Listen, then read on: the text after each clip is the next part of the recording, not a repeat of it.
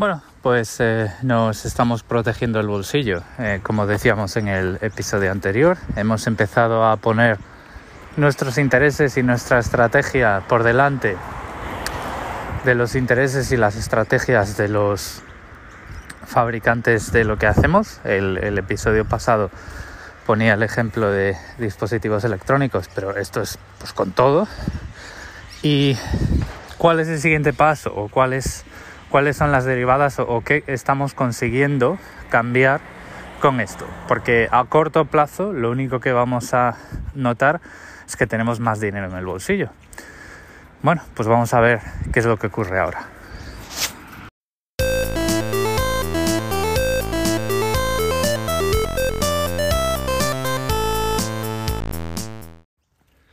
Bueno, lo, primero que ocurre antes, mucho, mucho antes eh, de tener dinero en el bolsillo es, em, es un cambio de actitud general.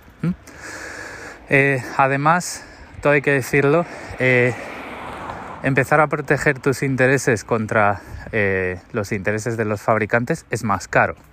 Lo decíamos el, el episodio anterior y yo ponía el ejemplo de un iPhone. Imaginaos que yo me compro un iPhone, pues un modelo medio, eh, modesto. No me voy a comprar el, Pro Max con un tera de almacenamiento, sino bueno, pues un teléfono que puede estar en, el, en la mitad de la gama, ¿vale? Que de por sí va a ser caro. Em, no sé cuánto eh, cuesta en euros, pero vamos a poner el precio de 700 euros. 700 euros si nos vamos a un teléfono cuco, pero de gama media baja o media en Android, pues lo estamos pudiendo comparar con un teléfono que puede estar entre 200 y 350 euros. Em, y entonces empezamos a decir, pues que por ese precio em, yo tengo en Android las mismas prestaciones y tal. Y es, es, efectivamente, y os voy a explicar por qué. Y esto se basa en la economía de escala. No es necesariamente que en iPhone estemos pagando de más, sino que el mercado está inundado de teléfonos Android, entonces los componentes de esos teléfonos Android son mucho más baratos porque el fabricante de microchips los produce como churros y la economía de escala funciona de la siguiente forma. Tú cuando fabricas un componente tienes unos costes fijos y unos costes variables. El coste fijo lo podemos ver como la fábrica y el coste variable es como el trocito de silicio que metes en cada chip. Por simplificar las cosas de una forma muy grosera. Entonces, cualitativamente, ¿vale? Así a ojo, vamos a notar mucho más la fábrica si fabricamos 500.000 chips que si fabricamos 500 millones de chips. El precio de la fábrica está mucho más diluida en el precio del chip cuantos más chips fabricamos. Entonces, cuando tú tienes una, cadena de producción en la cual tus costes bajan, el coste por unidad baja cuanto más produces, porque tienes unos costes fijos que se diluyen a lo largo de esos, esos 500 millones de chips, es, eh, estás en una situación de, lo que se dice pues producción, economía de producción eh, a escala. ¿vale? Es, eh, puedes escalar. Bueno, lógicamente esto tiene un techo porque una fábrica tiene una capacidad máxima. Entonces cuando vendes probablemente en vez de 500 millones, 500 millones un chip, ese un chip necesita una fábrica que poner al lado. Pero en general eh, las cosas están hechas de tal forma que, sobre todo en componentes tan minúsculos como chips, eh, las economías de escala funcionan y por eso em, por eso está el mercado tan, tan, tan inundado y tan saturado de, em, eh, dispositivos electrónicos. Lógicamente, si tú cuentas la cantidad de teléfonos Android de diferentes modelos y diferentes marcas que hay en el mercado y los comparas con la cantidad de iPhones y sus modelos que hay en el mercado, pues está claro que hay un determinado eh, sector, el sector Android, que está bastante más beneficiado de la economía de escala. Eso, es así. Es, y es el precio, o sea, esto no es, esto es el precio de la diferenciación, ¿vale? Eh, podríamos tener iPhones utilizando chips Snapdragon, pero entonces, pues, no sería el mismo producto porque, bueno, pues ya sabéis que Apple mete sus chips específicos y sus cores específicos y bueno, pues al final ha, ha tenido un retorno muy bueno de todo ese I más D en forma de los Apple Silicon de los, de los Mac. Entonces, el precio de Apple obviamente es, es, parte, es en gran parte las propias decisiones de la compañía, pero eh, gran parte de esa diferencia de precio está ahí. Luego me podéis decir, no, pero es que, joder, hemos visto cientos de veces que em, los costes de los componentes de un iPhone de 600 euros o de 700 euros están entre 100 y 150 y 200 euros.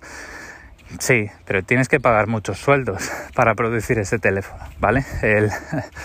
si los teléfonos se utilizasen pues juntando chips, em, no existirían las empresas, existirían pues una especie de supermercados donde tú compras los componentes y pones el teléfono junto tú solito y además programas tu sistema operativo, etcétera, etcétera.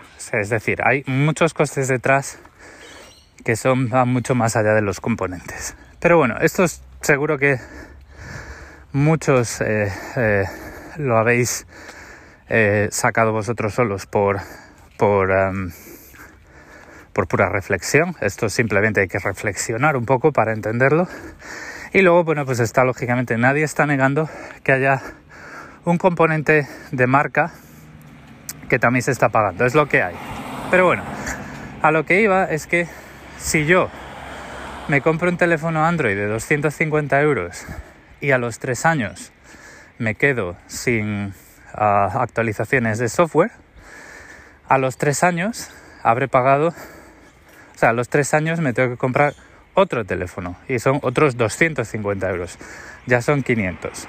A los seis años tendré que cambiar de teléfono y estaremos en 750 euros. Si yo me estoy comprando un iPhone y tengo, como en octubre pasado, me compro un iPhone de 700 euros y como en octubre pasado sigo recibiendo actualizaciones todo a lo largo de esos seis años, eh, pues al, cabo de esos seis años tendré que cambiar de teléfono, pero pagaré 700 euros. Entonces, si, los precios de los teléfonos Android y de los iPhone no subieran, que suben, estaría ahorrando 50 euros a lo largo de la vida de un teléfono. ¿Qué es lo que ocurre? Que esto no es necesariamente así. Em, los teléfonos se estropean, se caen al suelo, las pantallas se rompen y las baterías se hinchan. Entonces, eh, tanto en el en el teléfono iPhone, como en los iPhone, como en los Android, está el componente de reparaciones o cambios anticipados. ¿Qué es lo que ocurre? Sinceramente, si yo tengo un teléfono Android desde hace dos años, la batería se hincha y sé que dentro de un año voy a dejar de recibir actualizaciones de seguridad, probablemente lo que haga sea, en lugar de cambiarle la batería a ese teléfono, me compre otro. Porque es más interesante para mí tener un teléfono que me va a durar potencialmente otros tres años a gastarme el dinero en la batería. Entonces el teléfono Android ya lo estoy anticipando el cambio un año. Con el iPhone se me, se me hincha la batería a los dos años y yo digo, ojo, que este teléfono me puede durar cuatro años más.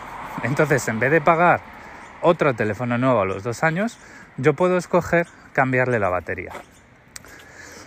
Entonces ahí ya empiezan las cuentas ya se empiezan a separar mucho más. Eh, cambiar la batería en un iPhone no es barato, pero sigue siendo más barato que comprarte un teléfono Android de gama baja.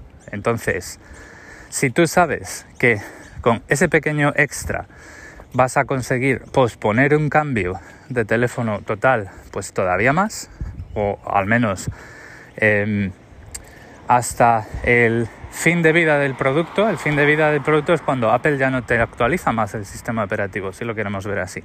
Entonces ahí ya estamos diciendo que yo el Android lo voy a cambiar cada dos años o a la primera avería, porque sé que a los tres años ese dispositivo ya está fuera del mercado, pero el iPhone pues yo lo puedo eh, lo puedo reparar y lo voy a cambiar cada menos tiempo. Entonces, digamos que, o sea, tú empiezas a notar la diferencia en el gasto en reemplazos de teléfonos móviles, en este caso, probablemente entre los 6 y los 10 años, porque si, el, si ya has tenido que hacer reparaciones o has tenido que pagar accidentes como roturas de pantalla y demás, ya digo que probablemente el, teléfono Android, pensándolo fríamente, te compense más cambiarlo, porque sabes que a los tres años eh, Google no obliga a los fabricantes a seguir actualizando ese teléfono y por lo tanto, pues em, esos ciento y pico euros que te vas a gastar en cambiarle la pantalla,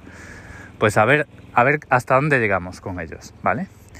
Entonces, ya tienes una mentalidad, o sea, primero, tomar este tipo de decisiones cuesta dinero porque lógicamente para cambiar y empezar a decir, bueno, pues el producto que sea el televisor, la lavadora, el horno, me voy a ir esta marca que sé que esta marca tiene productos más reparables o más durables en el tiempo o con más soporte durante muchos más años, pero es más caro porque tienen menos modelos, porque tienen menor economía de escala, pero a mí me va a compensar porque he hecho estos números. Sí, eso está muy bien, pero el día, el primer día que quieres salir de la dinámica de cambiar lavadoras cada, cada vez que se te estropean y empezar a comprarte lavadoras más caras pero que te van a durar mucho más para romper esa dinámica y empezar a acumular ese extra de este, ese extra de dinero en el bolsillo pues pues tienes que hacer un gasto mayor te va a costar más y probablemente implique que te tienes que apretar el cinturón al principio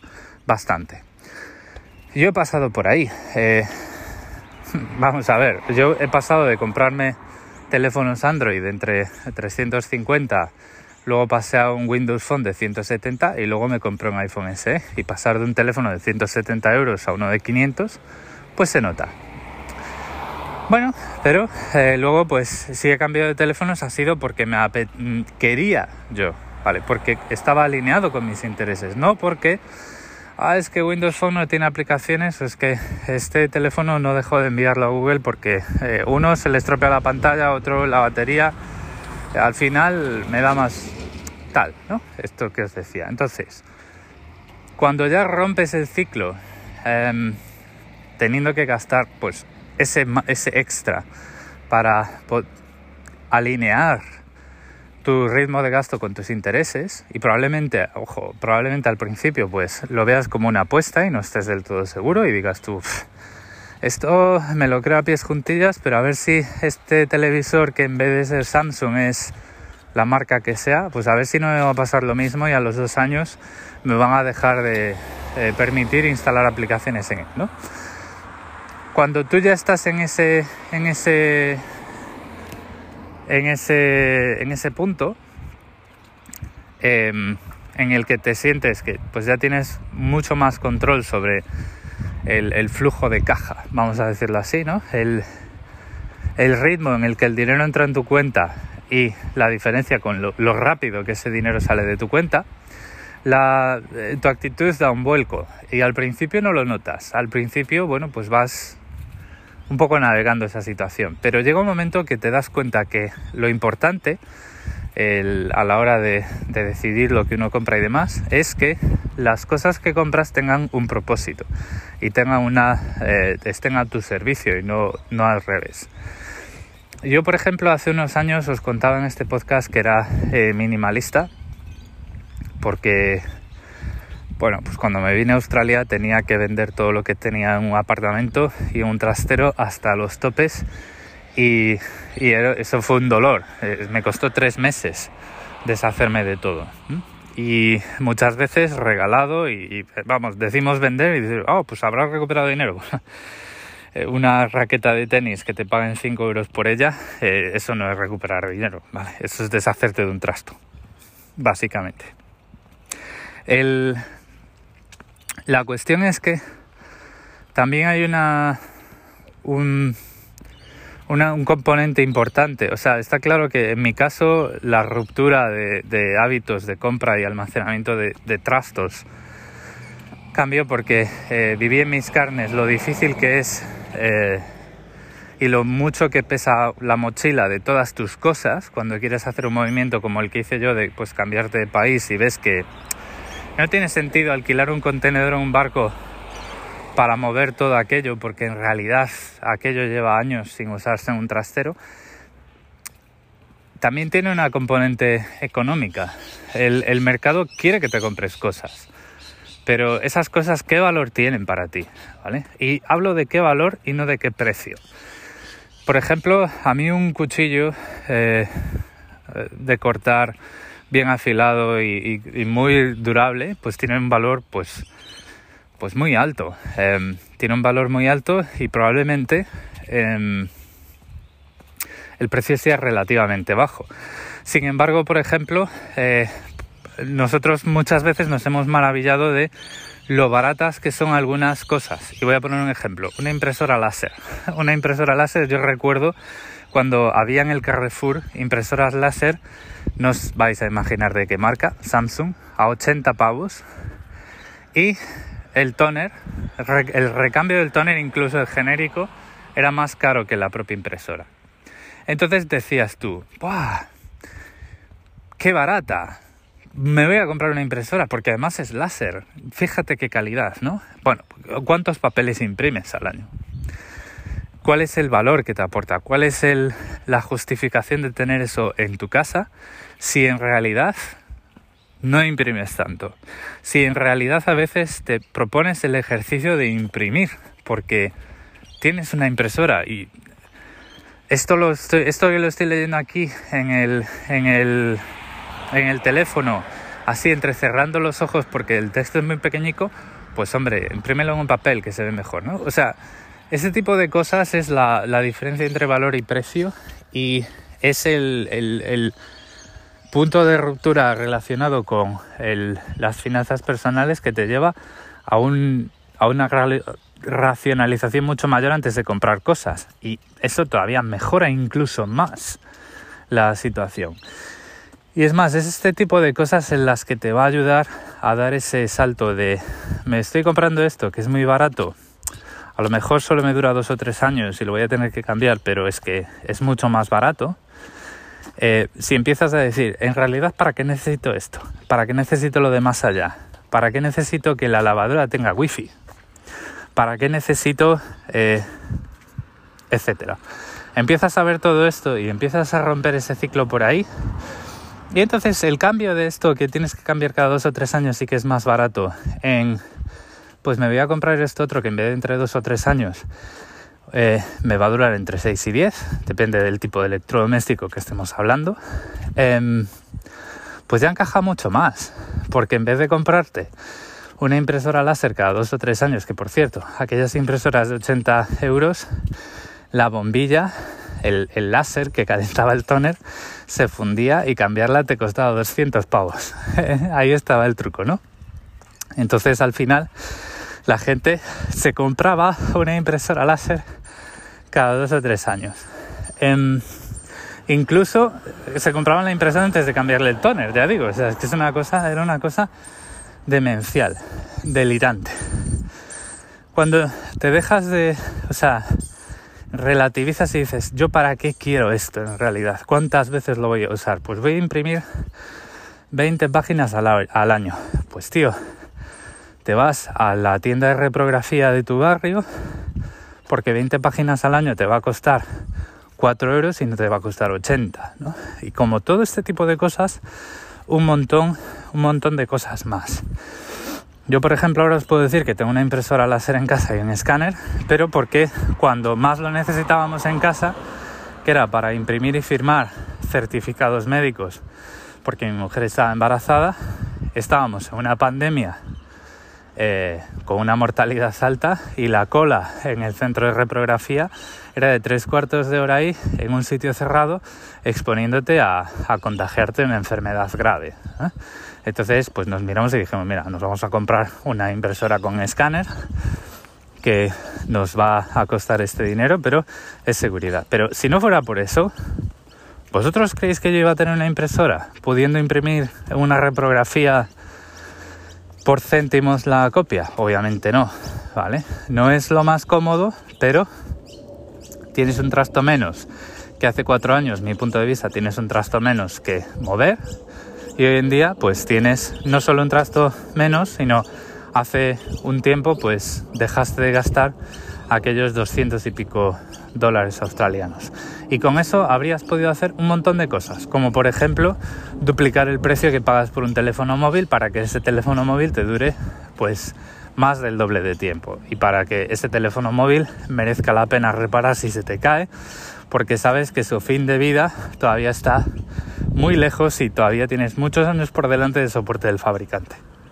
Entonces, otra de las cosas a un segundo, en un segundo puesto, digamos, en un, en un nivel de importancia o del impacto que va a tener sobre tus finanzas personales, que es súper importante, es pues juzgar mucho y pensar muchas veces, pensártelo muy bien, si necesitas eso que te quieres comprar.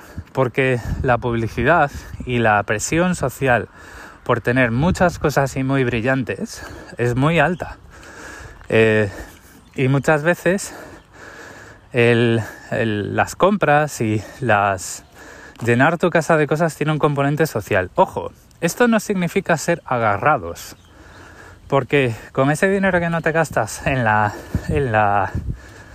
impresora del Carrefour, puedes invitar a tus amigos a cenar, o puedes irte a un concierto, o a lo mejor encuentras una oferta y te vas un fin de semana a una casa rural. No estoy diciendo que ser que para tener unas finanzas personales buenas haya que ser un agarrado. Si queréis verlo así, lo que estoy proponiendo es tener una percepción un poco más minimalista del consumo, que no significa gastar poco o ser agarrado, sino al final es tener mucho más control sobre lo que ocurre, sobre lo que entra y lo que sale de nuestro bolsillo y no estar obedeciendo como le llaman eh, los analistas de mercado, la tendencia. Vosotros podéis decir, oye, pues no hay cosas más con más presión social y más brillantes que un iPhone. También es cierto, pero bueno, si estáis escuchando este episodio que tiene el título Finanzas Personales y el ejemplo que estamos poniendo siempre y las evidencias que están ahí, iPhone 6S recibiendo iOS 15 en octubre de 2021, em, pues lo tenéis, o sea, sabéis por dónde viene esta, esta comparación. Y esta comparación es algo que se puede hacer con muchas otras cosas, ¿vale? Eh, maquinaria agrícola, mm, material de oficina, muebles duraderos, pantallas, ordenadores, eh, ropa, cualquier cosa. O sea, todos nos acordamos cuando éramos pequeños al menos, ahora no sé, que los polos de la COS duraban décadas eh, y, eran heredados de padres a hijos y mientras que los polos de Zara pues duraban eh, entre seis meses y dos años, ¿vale? Entonces, es, esto todo se aplica a todo. ¿Qué es lo que ocurre? Con un podcast de tecnología, el ejemplo más claro y más cercano y más fácil de ver en los números, incluso para cualquiera que quiera ver, pues, bueno, pues las estadísticas de durabilidad, las estadísticas de eh, cuántos años duran las actualizaciones a las estadísticas o la los materiales utilizados, ¿vale? En la, en la carcasa, en la caja del teléfono. Eh, pues es fácil, es muy fácil hacer la referencia, ¿vale? Por eso espero que nadie se tome este tipo de episodios como un canto a las virtudes de Apple, porque como ya dije en el episodio pasado, pues también tiene sus sombras y también es el mismo depredador con unos hábitos eh, un poquito diferentes. Que bueno, que son más beneficiosos para mí en un determinado momento y ya está. Entonces, por ir cerrando este episodio, a lo que voy es, el minimalismo tiene un impacto muy importante en tus cuentas personales, en tus finanzas personales. Complementa muy bien y habilita y refuerza la situación de control que tienes y de la situación de alinear tus gastos con tus intereses, pero desde el otro punto de vista. Eh, no del punto de vista de yo soy un fabricante y quiero que cambies de dispositivo cada eh, más frecuentemente, sino para empezar, yo necesito tu dispositivo. En realidad necesito tener esto en mi casa, ocupando no solo un espacio, sino habiendo gastado un dinero hace unos determinados años y que además a lo mejor tengo que cambiar cada cierto tiempo. O sea, en realidad esto me aporta valor, lo quiero. Puedo subcontratar esta funcionalidad de mi casa, por ejemplo, imprimir papeles a un negocio para que a mí me salga mucho más eh, cost effective, o sea, para que mis, mis gastos sean mucho más efectivos. Sí, bueno, pues a lo mejor no necesito esa impresora. Em, esa impresora de 80 euros que está en el Carrefour, por mucho rotulador fluorescente que le pongan, super oferta, oportunidad 80 euros, pero ¿qué, ¿a dónde vas tú sin una impresora en tu casa? Y lo mismo ocurre cuando entras a comprar algo y te viene, que yo respeto mucho el trabajo de todo el mundo, pero te viene un, profesional de ventas a ver si te puede ayudar y pues lo que sabes que va a hacer es, digamos, eh, anular o, influenciar tu, tu compra hacia lo que ellos necesitan vender por los intereses que sean. Intereses contrapuestos a los tuyos. Y juzgar dos, tres y cuatro veces, las veces que sean, si en realidad necesitas tener ese producto en casa.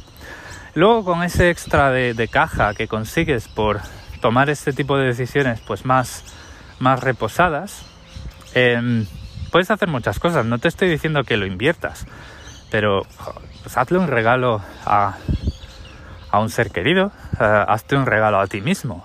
Trabajas mucho, sal a tomar una caña de vez en cuando, una más, o no vamos a hacer apología del alcohol, una, un refresco, un zumo, ¿vale?